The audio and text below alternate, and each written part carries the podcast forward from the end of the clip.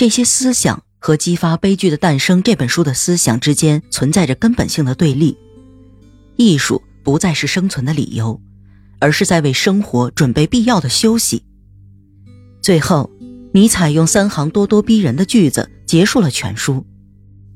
实际上，瓦格纳并不如我们所愿是未来的先知，他只是对过去做出了解释和讴歌。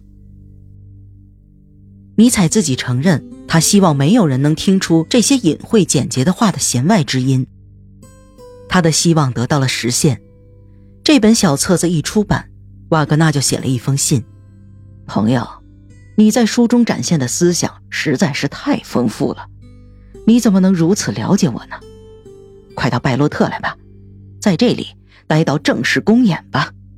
七月十二日，你的李瓦格纳。”七月中旬，排演开始了。那时，尼采的身体并不处在健康的状态，但是为了欣赏每一场演出，他还是去了拜洛特。他表现出的迫不及待，让他的妹妹大为吃惊。尼采到达拜洛特两天后，给他的妹妹写了一封信：“我十分后悔来到这里，至今为止，所有的事情都糟糕透了。星期一，我去看了演出。”他让我觉得非常不舒服，中途我便退场了。在拜洛特发生了什么？弗罗林尼采非常不安地等待着，但第二封信的到来使他稍稍放下了心。亲爱的好妹妹，眼下情况还不错。不过，信的结语很奇怪。我应该长期独自生活，我要拒绝一切邀请，甚至是瓦格纳的。也不例外。他发现我悄悄溜走了。差不多同时，他收到了最后一封信。我一定要走，待在这儿真是太愚蠢了。音乐晚会没完没了，让我一直都怀着恐惧。但是我却不得不待在这儿。我无法忍受了，我压根就不该来。我要走了，不管去哪里，只要我能离开。这里的一切都是无法忍受的。究竟发生了什么？他急切的想离开，难道是因为对这个世界的看法吗？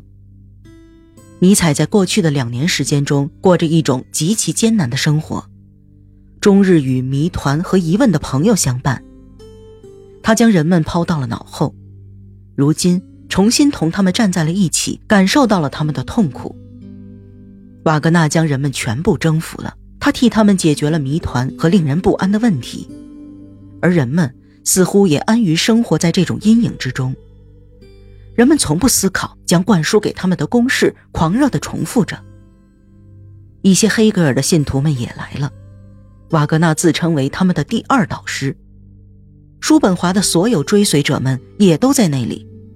有人告诉他们，瓦格纳和叔本华自成一脉，只不过。他的表达体系是音乐。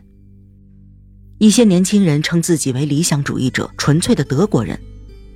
瓦格纳公开宣告：“德国的理想主义征服高卢人的感觉主义，这便是我艺术的映射。”所有的人，黑格尔主义者、叔本华主义者、纯粹的德国人对此感到十分得意。他们一致赞同，他们已经获得了成功了。成功了。对于这个词，尼采保持了沉默。他对这个措辞表示惊异。他想：哪一个人、哪一个民族胆敢称自己成功？